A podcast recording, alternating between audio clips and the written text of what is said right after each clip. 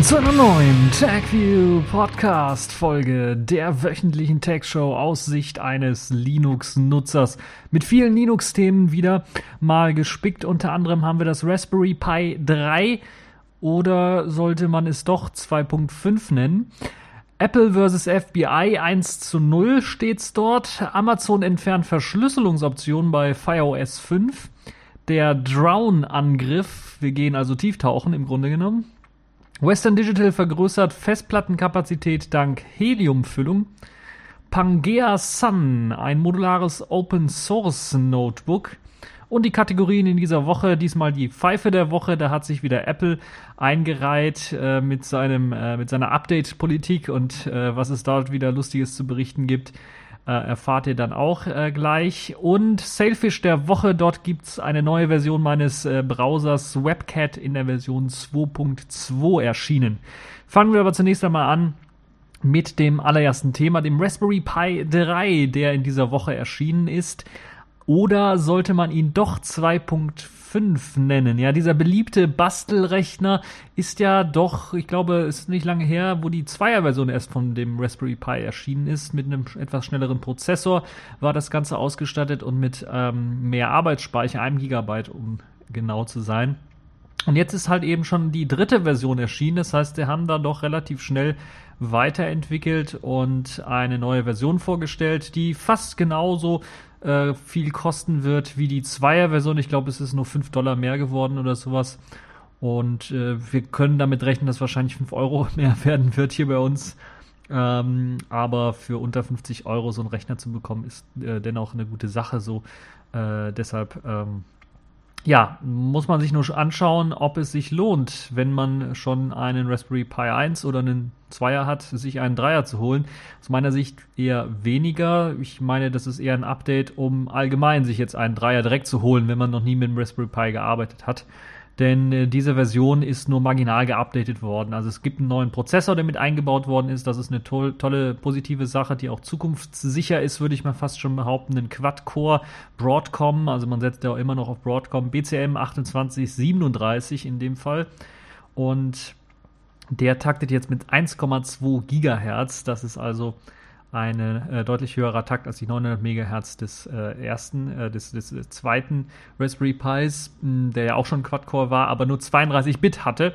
Diese Version der BCM 2837 kann eben auch 64 Bit adressieren und äh, dieser Prozessor ist damit dann auch ein bisschen was zukunftssicherer. Man könnte also theoretisch auch 64-Bit Programme laufen lassen. Momentan wird das nicht gemacht. Der größte, die größte Wahrscheinlichkeit, warum das nicht gemacht wird, liegt einfach an dem Arbeitsspeicher. Mit 1 GB RAM ist man eben bei dem geblieben, was man beim Raspberry Pi 2 äh, auch hatte.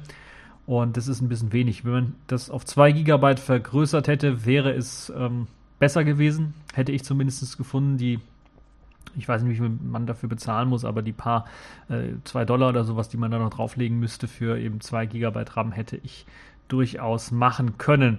Erstmals ist allerdings dafür ein WLAN-Modul mit an Bord. Das ist ein WLAN-Modul, das es schon für den Raspberry Pi 1 und 2 als ähm, USB-Zusatzansteckvariante gab mit einem äh, auch Broadcom-Chip äh, BCM 43438. Äh, ich glaube, der braucht auch proprietäre Treiber, um das Ganze laufen zu lassen. Das ist halt so der Pferdefuß von dem ganzen Raspberry Pi-Konzept, dass man sehr viele proprietäre Treiber braucht und Binary Blobs, gerade von Broadcom, um die Sachen überhaupt laufen äh, lassen zu können. Es gibt ein paar Open-Source-Entwicklungen, äh, was den Grafikkartentreiber angeht. Und in dem Fall werden hier in Sachen Grafik wieder die zwei äh, Videocore vier Varianten von Broadcoms GPU mit ausgeliefert. Das sind, ich glaube, die gleichen, die auch schon im Raspberry Pi 2 zumindest im Einsatz waren. Wie es beim ersten aussieht, weiß ich nicht, aber da wird auch ein Broadcom-Chipsatz verwendet. Es gibt auch erstmals Bluetooth 4.1, was mit an Bord ist. Ob das auch Low Energy unterstützt, ich glaube, es muss ab der Spezifik Spezifikation 4.1 auch Low Energy unterstützen. Ich bin mir aber nicht ganz sicher. Es sieht aber so aus, dass natürlich dieser, nicht nur der Prozessor, aber vor allem das WLAN-Modul und das Bluetooth-Modul dann dafür sorgen, dass man mehr Strom verbrauchen muss und man braucht ein größeres, ein härteres, ein stärkeres Netzteil. 2,5 Ampere Netzteil wird dann jetzt benötigt. Ich glaube, es war vorher nur ein 1, 1er, 1,5er Ampere oder sogar 2 Ampere.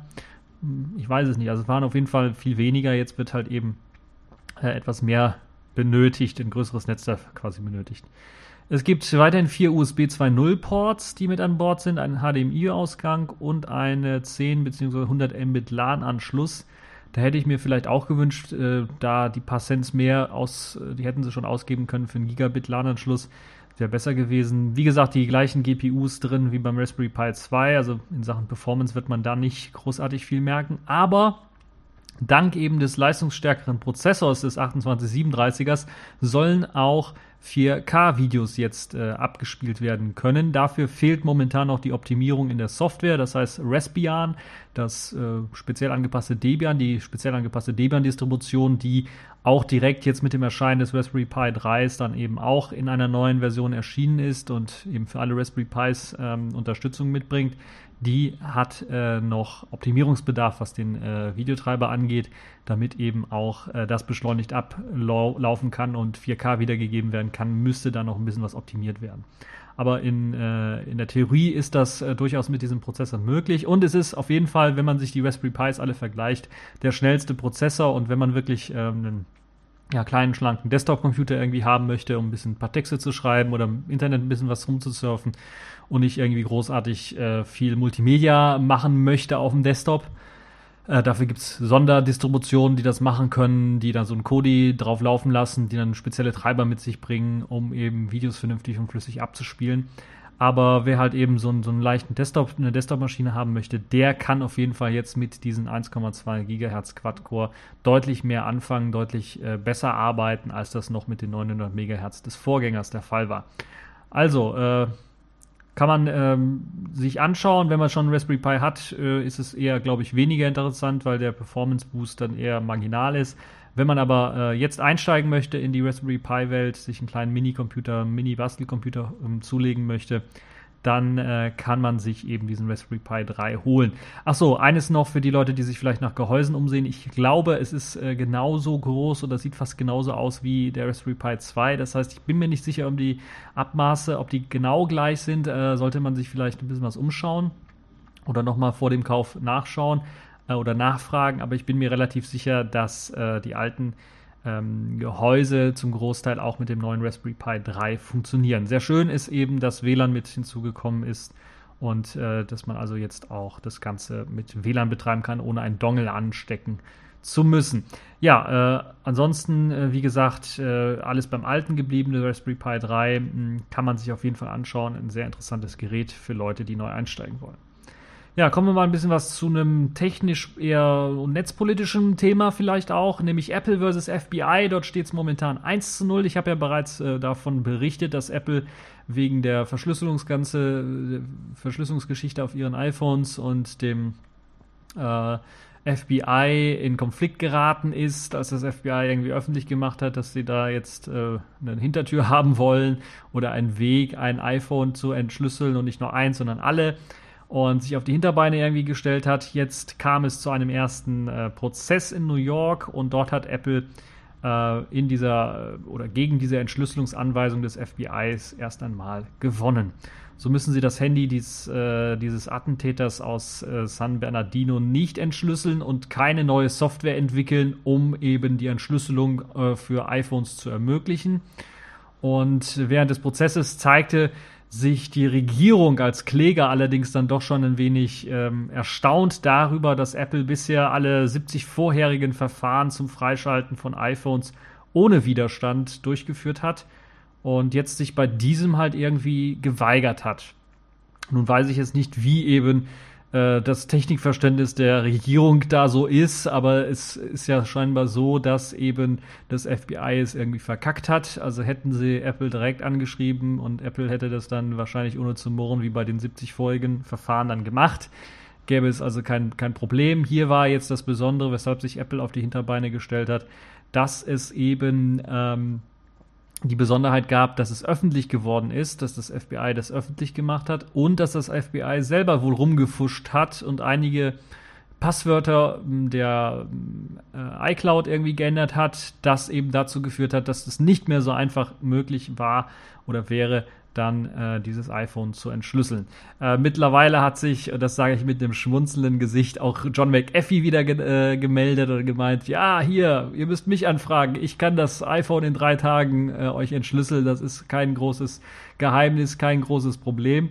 Und äh, ja, normalerweise schmunzelt man und lacht sich eigentlich tot über das, was John, John McAfee so sagt. Man weiß nie, ob er auf Drogen ist oder nicht oder ob er das ernst meint, was er sagt. Aber wenn man dem mal richtig zugehört hat bei diesem einen Interview, und das sollte man machen, neben dem ganzen Rumposaunen, was er sagt, was er so an technischem äh, Sachverstand dort reingebracht hat, ist das gar war das schon mal technisch äh, mehr versierter als die Interviewpartner, die er so hatte. Und es war nicht falsch, was er so gesagt hat, weil äh, es ist in der natürlich ist man da in der Lage, auch beim FBI sollte man in der Lage sein, ein iPhone 5C, worum, worum es sich hier handelt, was ja noch kein Verschlüsselungschip hat, wo also, wenn das Gerät läuft, und das kann sein, dass es jetzt gar nicht mehr läuft, aber äh, wo es halt eben möglich ist, wirklich den Arbeitsspeicher auszulesen von dem Gerät und dann eventuell dann auch auf den PIN-Code zuzugreifen, der wohl möglich auch nicht irgendwie ultra lang ist. Ähm, und ultra sicher ist, wo es also eben die Möglichkeit gibt, relativ einfach auch Zugang zu diesem iPhone 5C zu, ähm, zu bekommen. Bei dem iPhone mit Verschlüsselungschip, ich glaube, das ist, hat ab dem 5S angefangen, zumindest für den Fingerabdruckscanner gab es da einen Verschlüsselungschip und dann ab dem iPhone 6 ist das äh, standardmäßig ein, umgestellt und wird verwendet dort. Ein Verschlüsselungschip zumindest eben für äh, die, die ganze PIN-Eingabe und äh, Passworteingabe weil dort eben auch die, hm, das Apple Pay gemacht wird äh, drüber. Deshalb ist da eben ein verschlüsselter Bereich, wo eben solche sensiblen Daten abgelegt werden. Da ist es dann nicht ganz so einfach, das zu lösen. Nun, ähm, man kann denken, was man will darüber, aber es ist zumindest jetzt ein erstes Umdenken in den amerikanischen Medien auch zu beobachten, wo diese Sache groß diskutiert wird und wo sich ja auch sehr viele äh, Alphabet zum Beispiel ähm, äh, und andere hinter Apple gestellt haben, weil sie natürlich auch befürchten, dass sie irgendwann mal dran sind mit äh, irgendwelchen Anweisungen, Entschlüsselungsanweisungen und Anweisungen eventuell Hintertüren in Software einzubauen. Das wollen sie eben nicht. Und äh, es hat da zumindest zu einer netzpolitischen Debatte geführt, inwieweit man halt eben den ähm, Behörden einen Zugang zu so einem Gerät erlauben ähm, kann oder muss und wie weit es gehen darf. Und äh, es ist ganz klar, wenn Apple, und das ist jedem klar, wenn Apple eine Hintertür, wenn, wenn die gezwungen werden, eine Hintertür einzubauen in ihre Geräte, wird erstmal der Absatz äh, verschwindend gering sein. Naja, will, so weit will ich nicht gehen, aber der Absatz wird auf jeden Fall fallen. Leute werden sich die neuen Geräte wahrscheinlich mit der Software nicht holen oder werden kein Update machen. Das kann durchaus auch sein, wenn das ähm, Update technisch äh, äh, eingeführt wird, bei älteren Geräten zum Beispiel. Und es sieht natürlich auch so aus, dass äh, niemand dann mehr garantieren kann, dass nur das FBI oder die Behörden, es gibt ja noch den CIA oder den NSA, äh, dass die eben nur da die, äh, den Zugriff haben, sondern es besteht natürlich dann auch die Möglichkeit, dass Apple selber Zugriff drauf hat, auf jeden Fall, weil sie das ja programmiert haben. Und zum anderen natürlich, dass auch Kriminelle sich den Zugang dazu ähm, beschaffen können und das kann dann natürlich relativ schnell in einem Security Nightmare enden und das möchte man natürlich nicht und das hat man bei Apple eingesehen. Mittlerweile ist man da vielleicht auch klug geworden. Und ja, es wird auf jeden Fall eine interessante Geschichte und da müssen wir schauen. Äh, es gibt natürlich bestimmte Revisionen dagegen oder es wird irgendwo anders ein Prozess weitergeführt. Man möchte also nochmal äh, weitergehen und äh, es ist aber alles erstaunlich, wie es dazu kam, weil Apple ja im Grunde genommen auch, was jetzt diesen Prozess hier angeht oder vor dem Prozess äh, oder was dieses Handy, dieses Attentäters angeht, eigentlich sehr gut mit den Behörden zusammengearbeitet hatte. Wie nämlich auch in dem Artikel zu vernehmen ist oder den ich da verlinkt habe, wie man sich das, äh, wenn man sich das da genauer anschaut, da kann man dann nachlesen, dass Apple sogar auch schon bis in den Herbst hinein noch mit den Ermittlern an einem Entwurf zur richterlichen Anordnung gearbeitet hat, die es erlaubt, eben die Daten des iPhones zu entschlüsseln. Und da muss man sich schon die Frage stellen, ähm, ist das jetzt hier, was Apple macht, ehrlich? Es ist was richtig, äh, was, was Richtiges, was sie angestoßen haben, die Debatte darüber. Aber ist es ehrlich?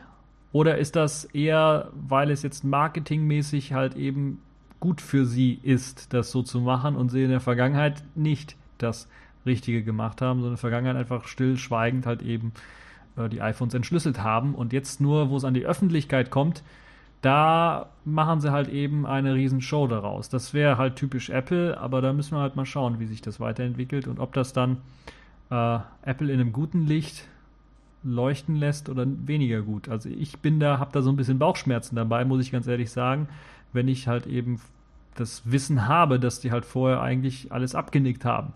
Und jetzt, wo es öffentlich wurde, haben sie dann gesagt, nö, das machen wir nicht. Und da ist natürlich äh, da ist, glaube ich, nicht so sehr der Motivator bei Apple äh, hier dieses Unrechtbewusstsein oder dass das, das ähm, Unrecht ist, einfach mal auf Daten zuzugreifen oder eine Hintertür einzubauen, sondern da ist vielmehr, glaube ich, der Marketingfaktor bei Apple der ausschlaggebende.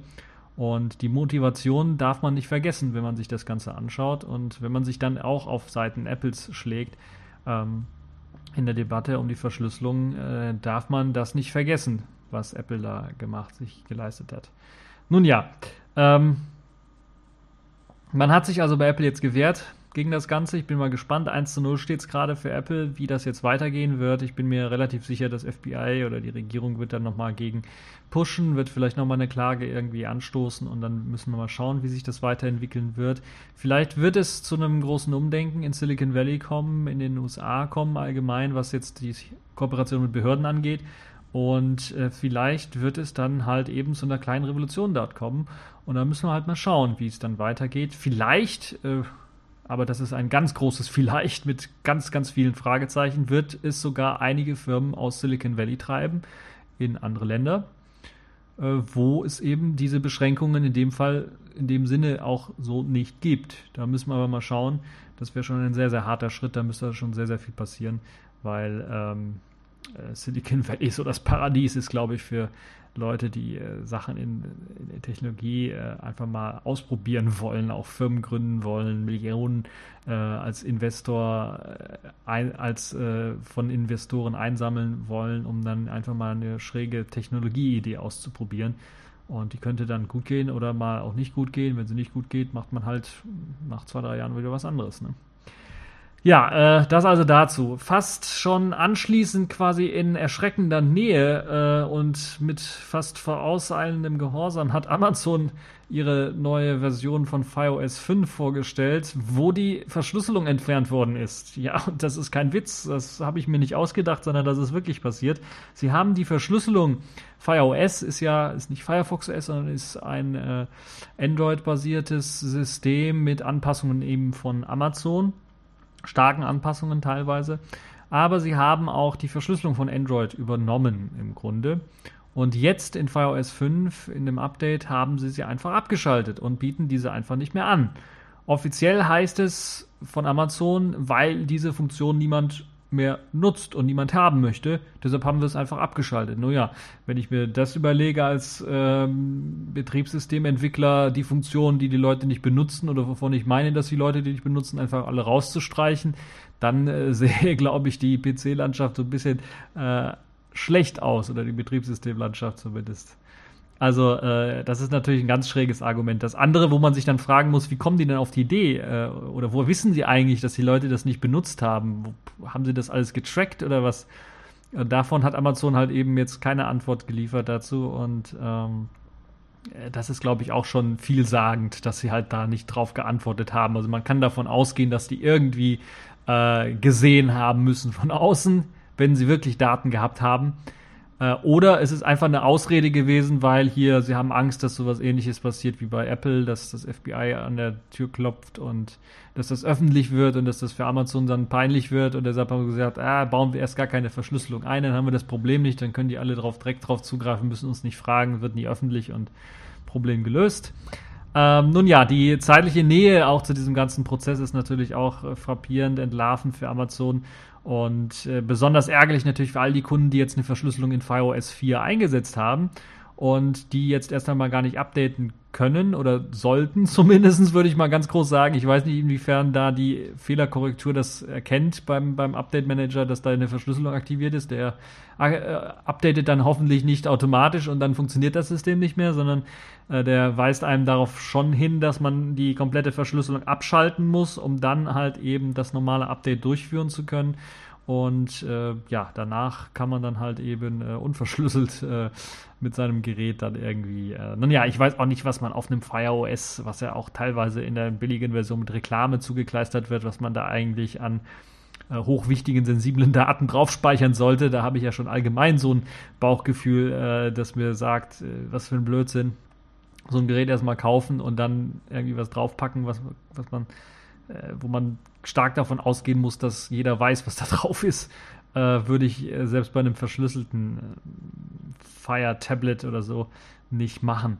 Nun ja, ähm, muss jeder selber wissen, was er damit macht. Auf jeden Fall ist das eine ärgerliche Geschichte. Amazon hat jetzt zumindest schon mal verbal darauf reagiert, dass alle so ein bisschen irritiert geguckt haben, im Internet sich lustig gemacht haben über Amazon äh, und ruderte dann schon mal verbal zurück, dass sie gemeint haben, ja, im nächsten Update, so hat man dann versprochen, äh, soll eben diese Verschlüsselung wieder angeboten werden und damit soll eben das Problem aus der Welt geschaffen werden. Ob dann die Leute äh, ein Update von 4 auf die nächste Version, die vielleicht 5.1 oder weiterhin 5 heißen wird, nur eine höhere Versionsnummer haben wird, äh, machen können. Also von der verschlüsselten Version auf eine neue Version mit Verschlüsselung müssen wir erstmal schauen. Und äh, ja, ansonsten kann ich euch nur empfehlen, wenn es möglich ist, also es kann natürlich auch sein, dass Amazon irgendwann mal sagt, nö, Fire OS 4, dann funktionieren die ganzen Amazon-Dienste nicht mehr, ihr müsst auf Version 5 updaten.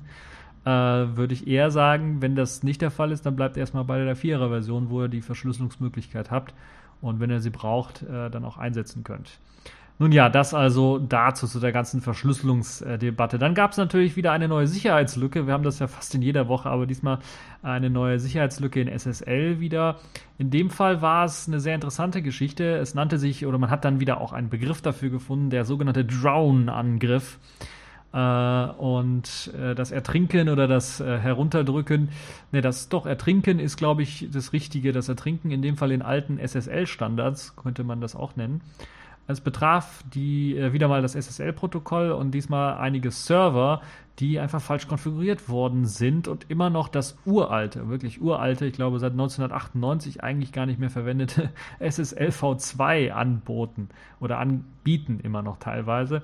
Das eben kein moderner Browser mehr kann. Ich glaube wirklich der letzte Browser, der das konnte, war der IE6, also der mit Windows XP ausgeliefert worden ist und erschreckend, dass auch viele prominente Server mit dabei sind und das immer noch irgendwie unterstützt haben oder unterstützen.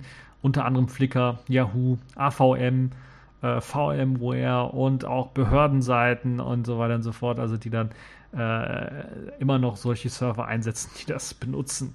Ja, der ganze Trick dabei ist relativ einfach.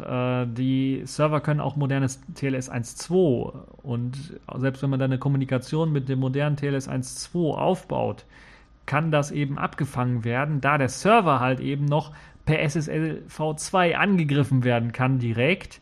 Und wenn man dann reinkommt in den Server per dem SSL V2-Angriff, kann man halt eben diesen Pre- Master äh, Secrets aus dem TLS-Verkehr herankommen. Und das ermöglicht es dann, auch wenn man den Traffic vorher aufgezeichnet hat, der verschlüsselt war mit TLS 1.2, den einfach zu entschlüsseln. Und dann äh, kann man halt eben im Klartext lesen, was dort gesendet worden ist.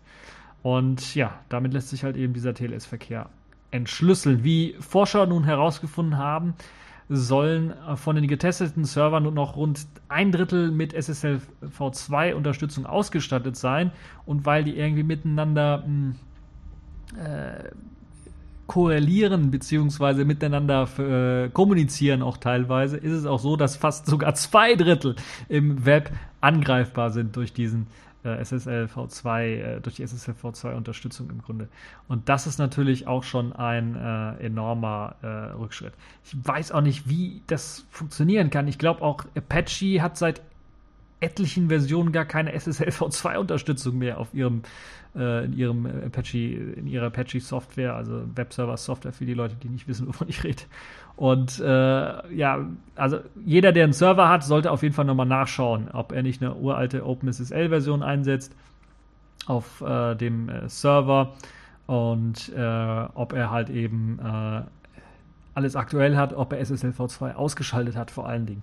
Das ist nämlich sehr, sehr wichtig und das soll auch nicht irgendwie als Fallback eingeschaltet sein oder sowas, sondern ausschalten, rauswerfen, nie irgendwie aktiviert haben und äh, das ist dann am allerbesten. Das Tragische an dem Ganzen ist, diese Entschlüsselung äh, funktioniert äh, dadurch, wenn man eben tatsächlich äh, noch eine äh, uralte OpenSSL-Version hat, kann man eben diesen äh, Key, den man braucht zum Entschlüsseln des TLS-Verkehrs, dann noch schneller herausfinden, als wenn man es nicht, äh, als wenn man eine aktuellere Version hat. Das heißt, wobei eine ältere OpenSSL-Version natürlich noch viele andere Lücken hat, wobei man da auch noch äh, irgendwie reinkommen könnte. Aber auf jeden Fall sieht es halt so aus, dass mit der alten OpenSSL-Version das Ganze in etwa acht Stunden dann mit Grafikkarten, die das äh, entschlüsseln, dann äh, berechnen, dass dann eben Key berechnet werden kann. Das ist nicht sehr lange. Ansonsten kann es halt eben schon bis zu einer Woche dauern, bis man das Ganze dann hat. Aber das ist auch nicht lange, muss man ganz ehrlich sagen. Nun ja, das heißt mit, mit anderen Worten, Obacht beim äh, Verschlüsseln mit SSL. Nee, äh, als User kann man da wenig gegen machen. Das ist eben auch das Erschreckende, weil man eben als User sieht, okay, ich habe eine TLS 1.2-Verbindung mit meinem, äh, was ist es, Flickr oder Yahoo oder AVM oder VMware oder irgendeine Behördenseite aufgebaut und darüber werden die Daten übertragen. Man sieht aber nicht, ob irgendein jemand anders dann noch den Traffic mitsnifft und äh, später dann auch die Möglichkeit hat, den Traffic dann zu entschlüsseln. Das merkt man halt nicht. Und wenn er halt eben erst in einer Woche den Schlüssel hat und dann eben das Ganze ähm, entschlüsselt hat und dann anfängt, was weiß ich, irgendwie Daten, äh, die Daten zu benutzen, die er dort hat, äh, das fällt einem dann auch nicht immer direkt auf. Und der Zusammenhang ist dann einem auch nicht direkt immer klar. Deshalb Obacht bei solchen äh, Diensten. Also man sollte bei Flickr, Yahoo, AVM, VMware und Behördenseiten, bei Behördenseiten sowieso immer äh, vorsichtig sein, was das angeht, da persönliche Daten irgendwie zu übermitteln, auch selbst wenn da TLS 1.2 draufsteht. Allen Serverbetreibern kann man nur sagen, schaltet das endlich ab. Das hat nichts mehr im Internet zu suchen. Und ja, dabei will ich es dann auch belassen.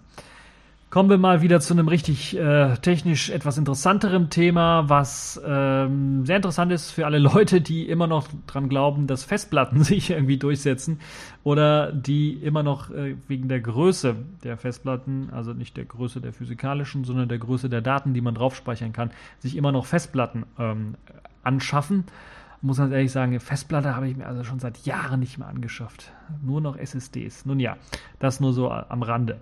Nun ja, der Festplattenhersteller Western Digital hat nun eine 8 Terabyte große Festplatte vorgestellt.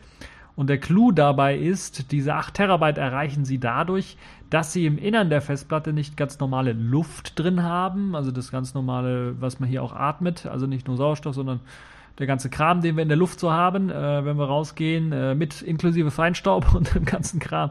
Nun ja, so schlimm wird es wahrscheinlich nicht sein. Naja, anstatt äh, normale Luft, äh, Raumluft oder sowas, hat man dort in ähm, der Festplatte Helium mit eingebaut. Das ähm, soll eben ermöglichen, eine höhere Kapazität zu erreichen und es soll halt eben äh, weniger Luftwiderstand ermöglichen und solche Geschichten halt. Ähm, das wurde bereits schon bei Serverfestplatten von Western Digital vor einiger Zeit gemacht, um 10 Terabytes zu erreichen. Diese äh, Platten waren allerdings so hm, selten und so teuer einfach auch, dass sich das niemand irgendwie leisten konnte. Jetzt soll das Ganze schon ein bisschen was erschwinglicher werden. Erschwinglicher heißt, dass das Ganze dann doch immer noch in dem, äh, ja, bis 500 Euro teuren Bereich landet, aber es ist immer noch billiger als das, was es vorher war, was so teilweise dreimal so teuer war. Und die ersten 3,5 äh, Zoll Platten sollen jetzt als externe Festplatten mit 8 Terabyte angeboten werden. Und, und das ist sehr günstig, würde ich mal sagen, 290 Euro aufwärts kosten. Das kommt je nachdem darauf an, was man eine Platte, was für eine Platte man haben möchte, äh, in welcher Geschwindigkeit, in welcher Ausführung. Äh, interne Laufwerke sollen dann auch irgendwann mal angeboten werden. Die sollen allerdings deutlich mehr kosten, fast das Doppelte. Äh, ja, nicht fast das ein bisschen was weniger als das Doppelte, sagen wir mal so. Ähm, Ab 430 Euro geht es da los für die äh, Western Digital Red Variante. Ihr kennt es ja vielleicht, die haben so verschiedene Farben als äh, Variantennamen. Red zum Beispiel, äh, Purple, äh, Black und Blue. Das sind so die verschiedenen Varianten, die Western Digital anbietet. Die sind halt eben für verschiedene Zielgruppen dann auch gedacht und optimiert für bestimmte Aufgabenbereiche. Und diese Red-Variante soll jetzt 430 äh, Euro kosten. Es soll dann eine Purple-Variante geben die äh, ich glaube für Videosachen eher gedacht ist und so. Die soll 450 Euro kosten, also 20 Euro mehr. Und dann die eher für den Desktop-Benutzer gedachten Blue- und Black-Varianten. Die Blue ist so eine mehr äh, ja, normale Variante für den Desktop, würde ich mal sagen. Die Black-Variante ist so eine mit mehr, ein bisschen was mehr Dampf dahinter, ein bisschen mehr Performance-Variante. Äh, davon soll es bisher noch keine geben. Da ist zumindest noch nichts ähm, bekannt und wird wahrscheinlich auch nicht so schnell rauskommen. Dafür ist der Preis einfach zu hoch. Das sind die äh, Blue- und Black-Varianten sind eher Platten, die dann doch eher äh, äh billiger, viel billiger angeboten werden. Äh, es gibt noch eine glaube ich, Green-Variante. Das sind die mit Öko-Gedöns, also wenig Strom verbrauchend und äh, so weiter. Die sind aber ein bisschen was langsamer und davon kann man auch nicht mitrechnen, dass da was rauskommt. Die äh, Red- und Purple-Varianten, nee, die Red, doch beide Varianten, glaube ich, werden äh, mit 5400 Umdrehungen angetrieben, also schaffen 5400 Umdrehungen bei 8 Terabyte, ja, geht so, und besitzen den 128 Megabyte Cache. Die Leistungsaufnahme ist äh, sehr hoch geworden. Das muss man durch, äh, durchaus sagen.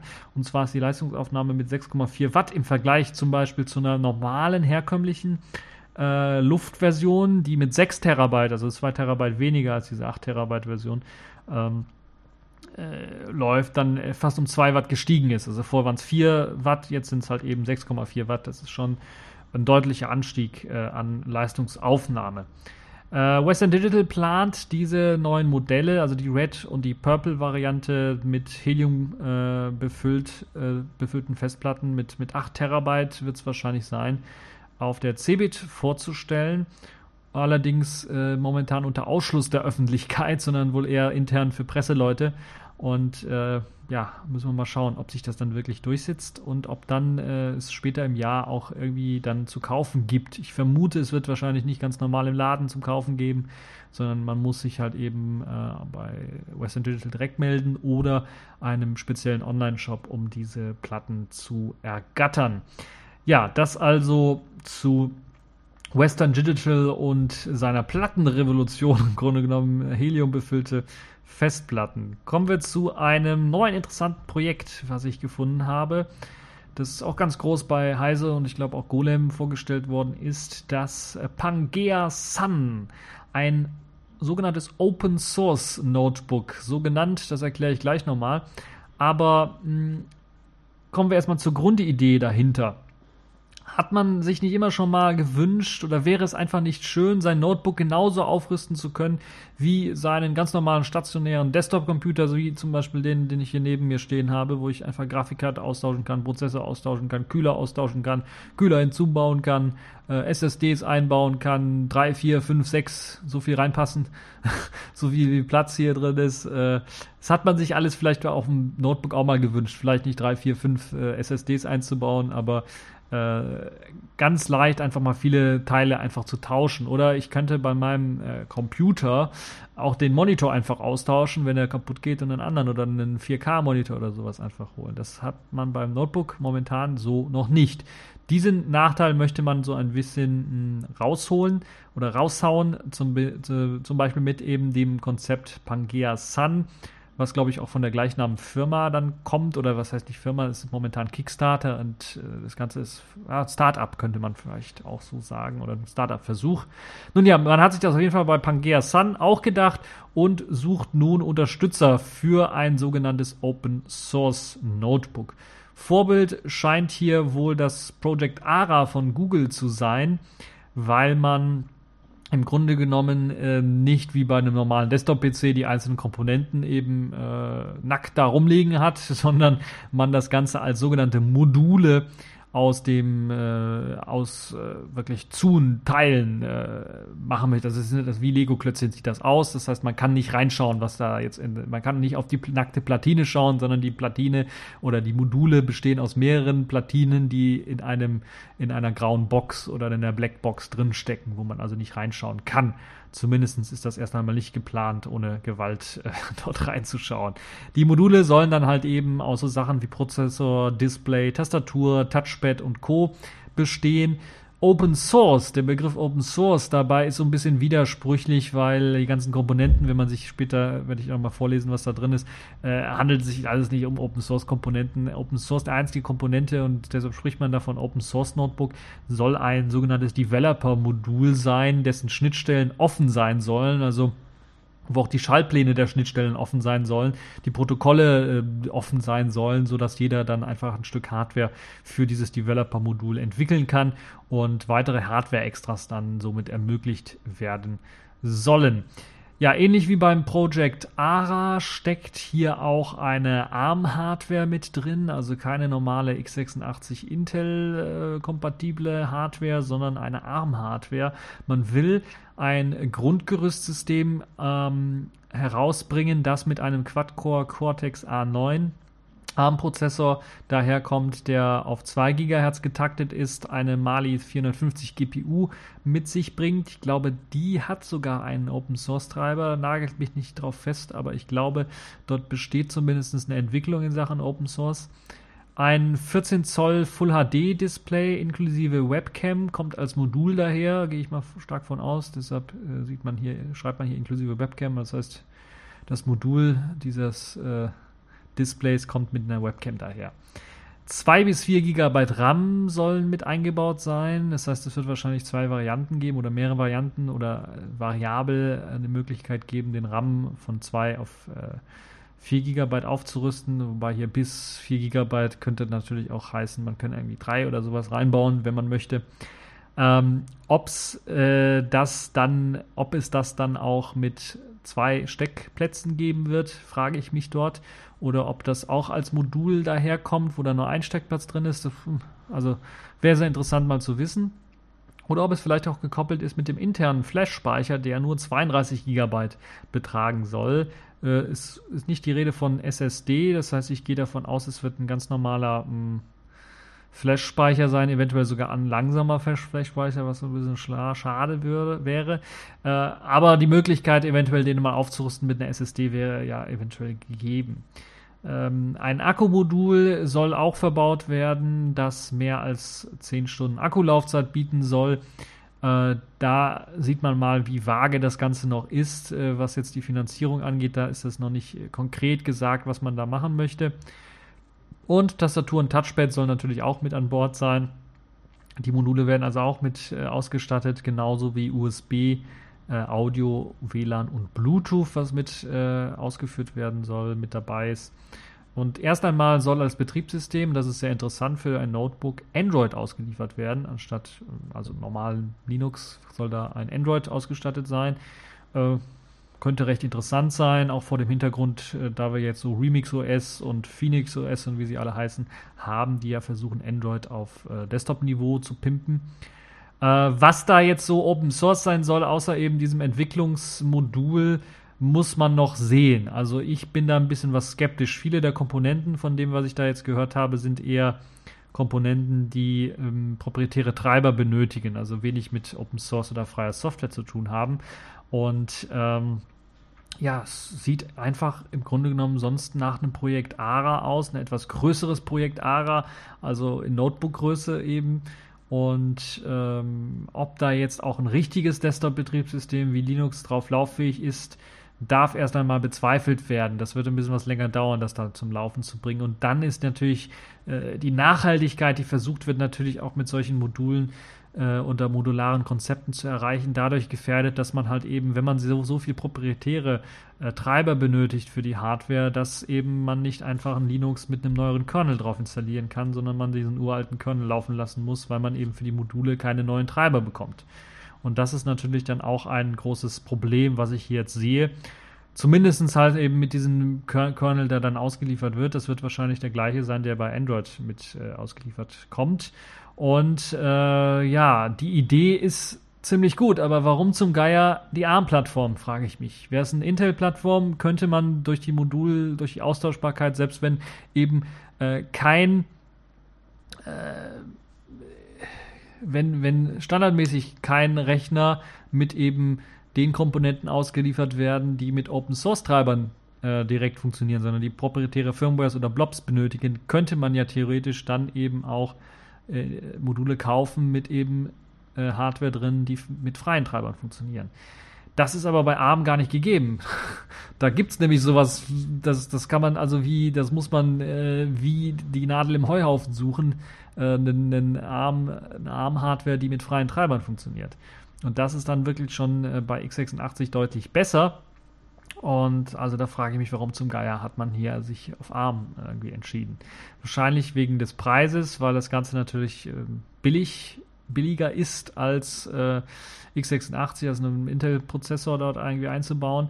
Und äh, weil natürlich das Ganze auch ein bisschen was anders ist, weil bei ARM hat man auch eine größere Herausforderung, weil da gibt es halt eben keine Standardisierung für eben äh, weil Arm eben meistens im mobilen Bereich ist und da lötet man eher und da packt man, steckt man halt, da hat man keine standardisierten Steck, äh, Steck- und Schnittstellen, würde ich mir fast schon behaupten, die dann überall funktionieren.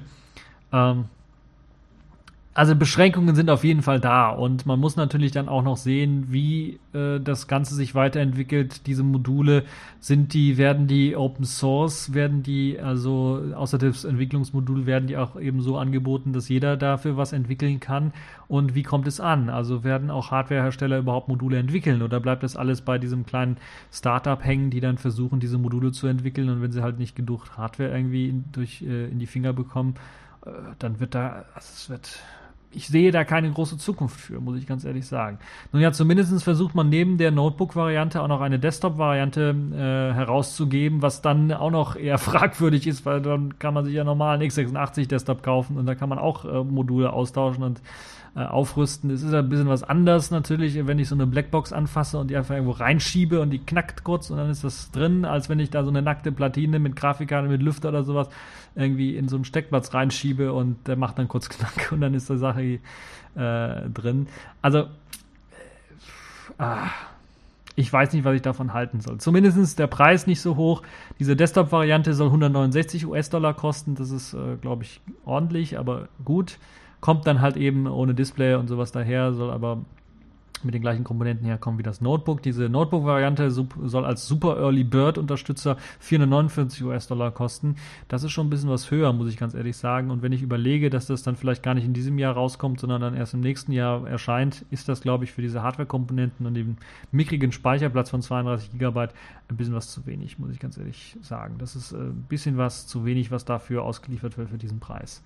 Ähm, ja, ich halte das also dann für ziemlich gewagt, dort Geld zu spenden, muss ich ganz ehrlich sagen, und würde da wirklich sagen, Obacht, äh, weil äh, ich will nicht sagen, dass es scheitert, das möchte ich also nicht zum Scheitern verurteilen, aber es sieht so aus, dass wenn das eben rauskommt, dann mit äh, Hardware rauskommt, die dann doch stark veraltet ist und ähm, man wird die Module suchen müssen man wird wahrscheinlich keinen Hersteller finden, der solche Module dann bereitstellt. Und das ist halt eben das Traurige an dem Ganzen. Das heißt, diese äh, Langzeitlauffähigkeit äh, eines Notebooks, die man sich sicherlich durchaus wünscht, wird man damit wahrscheinlich nicht bekommen. Und äh, ja, die Nachhaltigkeit ist halt eben dadurch gefährdet, dass halt eben neue Hardware-Module von der gleichen Firma kommen müssen erst einmal, weil wahrscheinlich keine andere Firma irgendwie oder man keinen Partner bisher gefunden hat, zumindest die Hardware bauen möchte dafür. Und Software-Updates werden wohl wahrscheinlich auch nicht so richtig möglich sein. Äh, wenn das zum Beispiel mit Android 5.1 oder sowas ausgeliefert kommt, was durchaus möglich sein kann. Ähm, oder wenn es eben auch schon doch das etwas modernere 6.0 ist, äh, erinnere ich mich jetzt, glaube ich, in den nächsten zwei oder drei Monaten kommt schon Android N, also 7.0 raus. Ähm, wie wird es dann mit den Updates sein? Das wird ein Horror, das kann ich jetzt schon voraussagen. Ich kann mich natürlich komplett irren, aber das mache ich relativ selten, was, bei, was solche Sachen angeht. Deshalb, äh, ich will es auch nicht zum Scheitern verurteilen, aber ich wäre da sehr, sehr vorsichtig, was eben das angeht, hier äh, mitzuspenden. Denn äh, obwohl das Projekt, glaube ich, sogar hier in Berlin beheimatet ist, zumindest das Startup, die Leute, die sich das ausgedacht haben, hier in Berlin irgendwie ihren äh, Wohnsitz haben. Nun ja, müssen wir mal schauen, wie es weitergeht. Also bin äh, äh, generell positiv dem gegenüber, dass man da was Neues versucht. Ähm, aber warum zum Geier Arm-Hardware? Das ist das ist so oft in die Hose gegangen, das ist sowas von nicht standardisiert. Es gibt so viele nur proprietären Quarktreiber. Äh, das lohnt sich nicht. Das lohnt sich einfach nicht. Außer man möchte das irgendwie standardisieren, aber dann braucht man größere Hardwarepartner, da braucht man mehr Geld, Durchhaltevermögen, um das halt wirklich alles durchzustandardisieren. Nun ja, das dazu. Mh, hm, äh, das waren so die großen Themen in dieser Woche. Kommen wir jetzt zu den Kategorien in dieser Woche. Accepted. Connecting. Complete. System activated. All systems operational.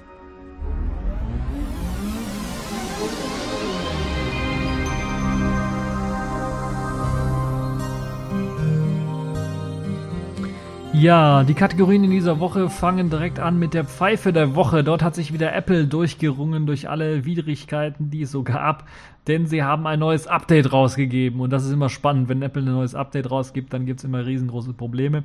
Diesmal hat ein Sicherheitsupdate für OS 10.11 bei Macs den Ethernet-Port, den LAN-Port deaktiviert.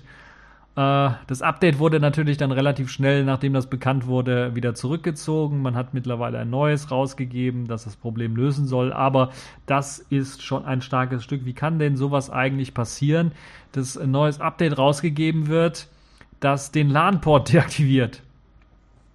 Und wie geht denn das überhaupt, dass der LAN-Port deaktiviert wird? Äh, die Frage stellt man sich. Und da gibt es eine interessante Hintergrundgeschichte, die nochmal die Absurdität so ein bisschen bei Apple äh, euch erklären möchte, weil ich finde das komplett Hirnver... Also das ist da, ich weiß nicht, das ist Hirnverdruss. Apple führt eine Blackliste von Incompatible Kernel Extension Configuration Data, so nennt sich das Ganze.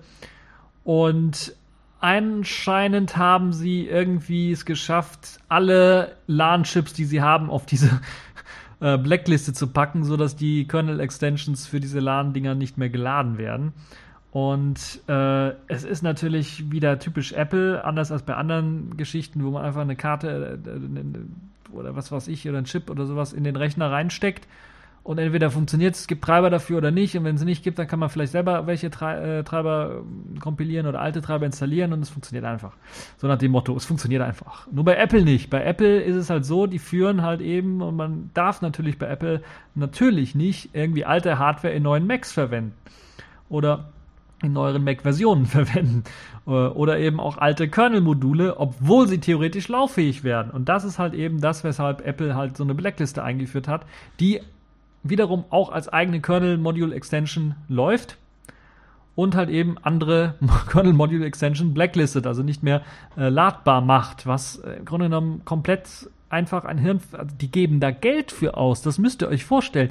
Die geben Geld dafür aus, dass Leute was entwickeln, was eigentlich, um zu verhindern, äh, dass einige Features des Betriebssystems funktionieren, wie sie funktionieren sollen. Weil eben ein positives Ding bei Apple oder bei OS 10. Jetzt Achtung, ich sage was Positives über OS 10, ist, dass sie anders als bei Linux, und das haben wir ja das Problem bei äh, dem, was ich vorher erwähnt habe, bei ARM-Prozessoren und den Linux-Versionen und den Treibern, die für eine bestimmte Linux-Version sind und die haben eben keine ABI-Kompatibilität. Die sind also, das bricht jedes Mal mit einer neuen Linux-Kernel-Version, die ABI, da gibt es keine ABI-Kompatibilität. Da gibt es eine API-Kompatibilität, aber keine ABI, also keine binär äh, wenn man einmal für einen bestimmten Linux-Kernel was äh, kompiliert hat, dann funktioniert es nur mit diesem Linux-Kernel. Installiert sich ein Update, muss man das, dieses Modul neu kompilieren gegen eben den, weil es keine ABI, keine Binärkompatibilität gibt im Linux-Kernel. Das Problem hat man bei äh, dem äh, OS 10 Kernel nicht, also dem Mach-Kernel bestehend aus BSD und einem anderen Kram. Äh, das hat man auch bei BSD nicht das Problem. Das heißt, im Grunde genommen einmal gegen den Kernel irgendeinen Treiber kompiliert, funktioniert der auch eben äh, fünf Versionen weiter, wenn sich nicht, wenn man nichts geändert hat am Kernel selber. Im Grunde genommen. Riesengroßer Vorteil von auch von BSD-Systemen. Ich bin auch schon seit Jahren am Lamentieren, warum Linux das nicht einführt. Äh, wäre eine super geniale Sache, wenn man das machen würde, weil man halt eben dann das Problem halt eben nicht hat äh, mit eben äh, wie bei den Armen. äh, Geräten, wo halt eben dann der Treiber einmal von dem Hersteller gegen eine bestimmte Linux-Kernel kompiliert worden ist und dann mit neueren nicht mehr funktioniert. Könnte man somit umschiffen, vielleicht äh, denken sich Linus Torvalds und Co. da mal was aus, dass das äh, zumindest vielleicht da ein Modul zu bauen, was eben dann diese ABI-Kompatibilität herstellt für solche Module. Wobei das natürlich wieder entgegen der GPL, der freien Software und der Ideologie laufen würde. Das ist äh, mir klar, aber würde einige der Probleme lösen, die wir so damit haben. Nun ja, äh, zurück zu OS 10. Die haben also so ein geiles, geniales Feature.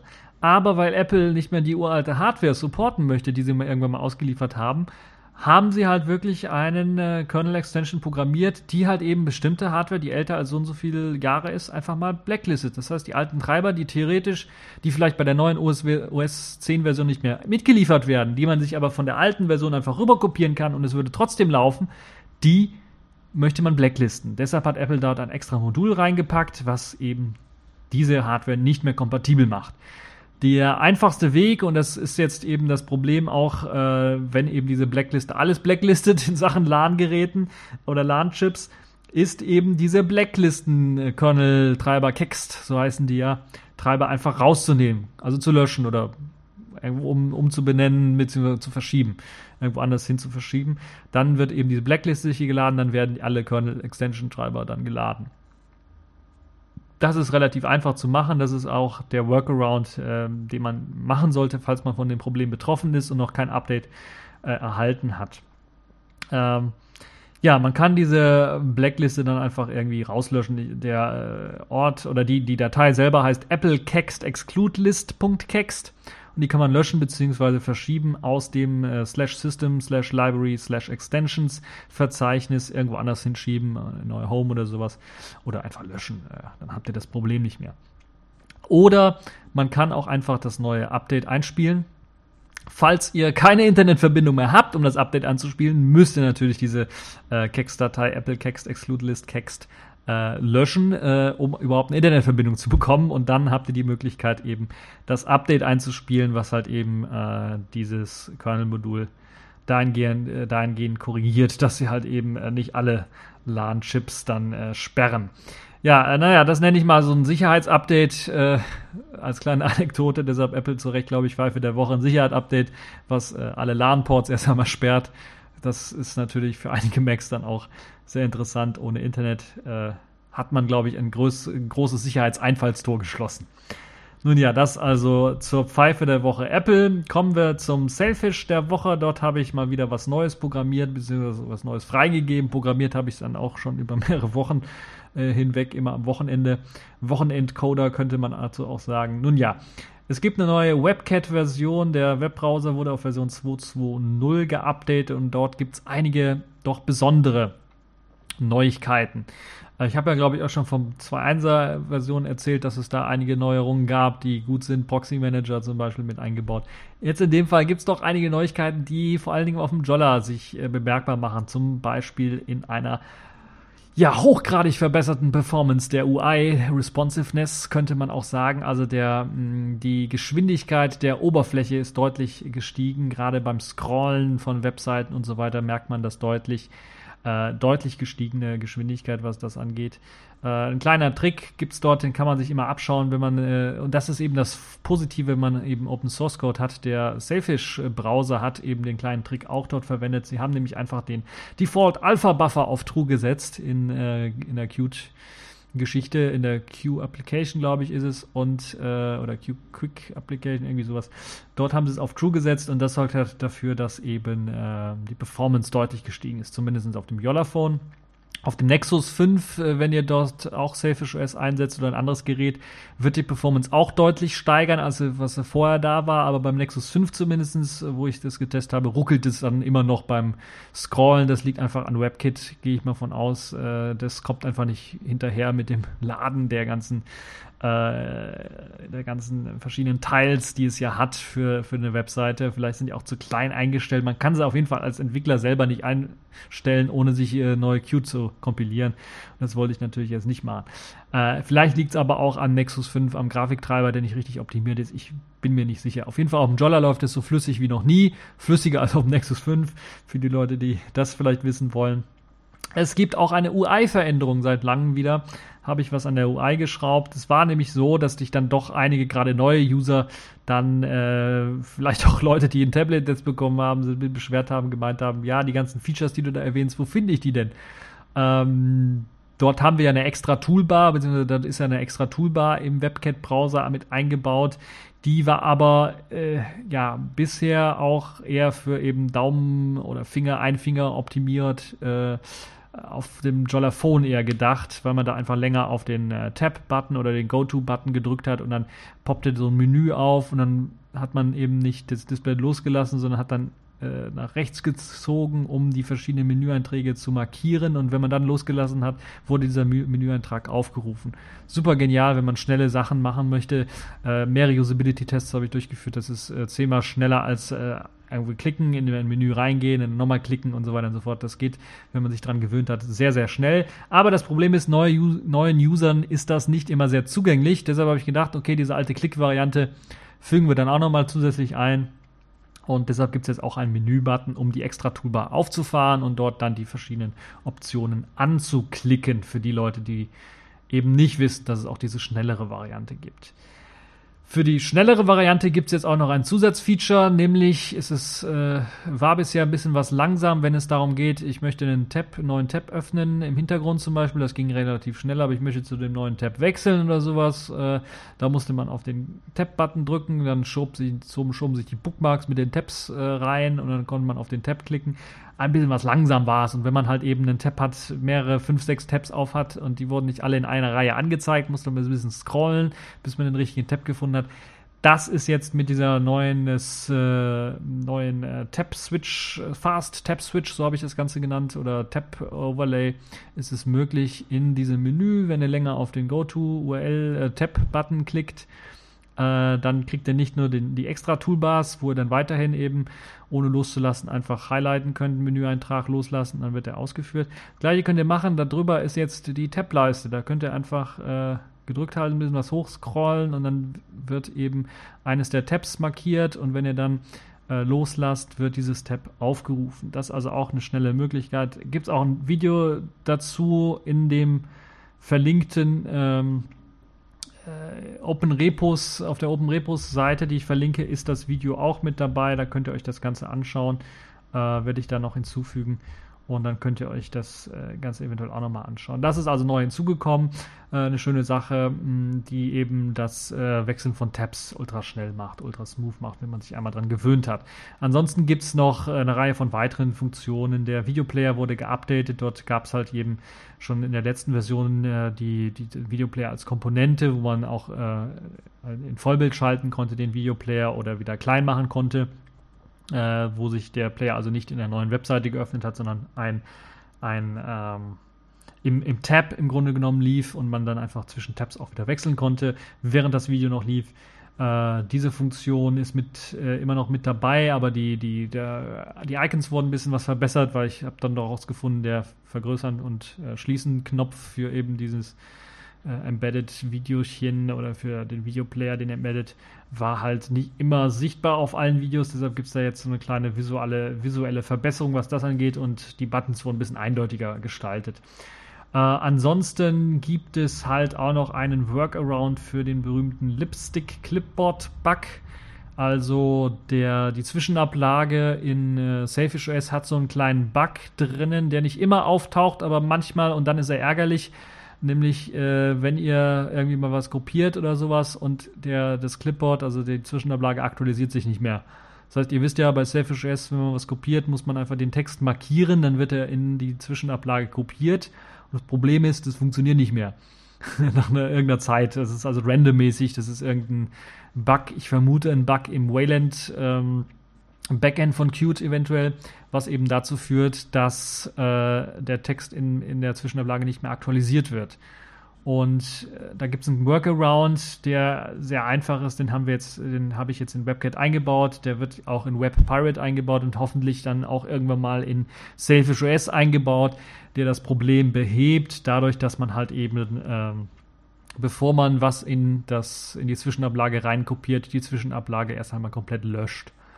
Und das sorgt halt eben dafür, dass das wieder funktioniert. Übrigens auch ein netter Workaround, falls ihr das Problem habt mit diesem ähm, mit der Zwischenablage, die sich nicht mehr updatet, öffnet einfach WebCat, markiert irgendeinen Text auf einer Webseite, äh, geht in den äh, Editiermodus dieses Textes rein, klickt auf Kopieren, dann wird der Text in die Zwischenablage kopiert. Eure Zwischenablage sollte danach wieder funktionieren.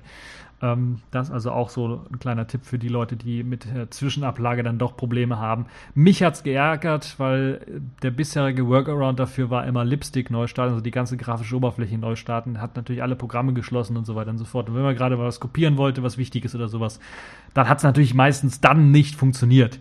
Und aus diesem Grunde gibt es jetzt diesen Workaround, der drin ist. Ich habe auch schon das Ganze hochgeladen und die Jolla-Leute informiert, dass sie das vielleicht auch mal einbauen sollten. Äh, hoffe, dass das dann vielleicht mit dem nächsten Update dann in Selfish OS äh, auch mit drin ist, dass wir eben eine vernünftige Zwischenablage haben. Und ja, das hat mich doch schon einige Zeit gekostet, diesen Bug zu fixen oder zu finden und äh, äh einen Workaround zu finden, weil es in Wirklichkeit ein Workaround ist und der Fehler wahrscheinlich irgendwo sehr tief im System ist, wo man nicht äh, genau weiß, wo der zu finden ist, weil im Grunde genommen die Funktion, die Lipstick hier aufruft zum Kopieren von Text, ähm, steht zumindest in der Dokumentation drin, äh, Zwischenablage wird gesäubert oder gelöscht in dem Fall und dann wird eben neuer Text eingeführt. Das heißt, im Grunde genommen soll es das machen. Aber man kann natürlich vorher noch einfach mal sagen, okay, lösche die Zwischenablage und füge dann erstmal ein. Funktioniert dann. Könnte ein Bug in Qt sein, ich weiß es nicht. Auf jeden Fall schön, dass das jetzt auch gelöst ist, dass ich es geschafft habe zu lösen.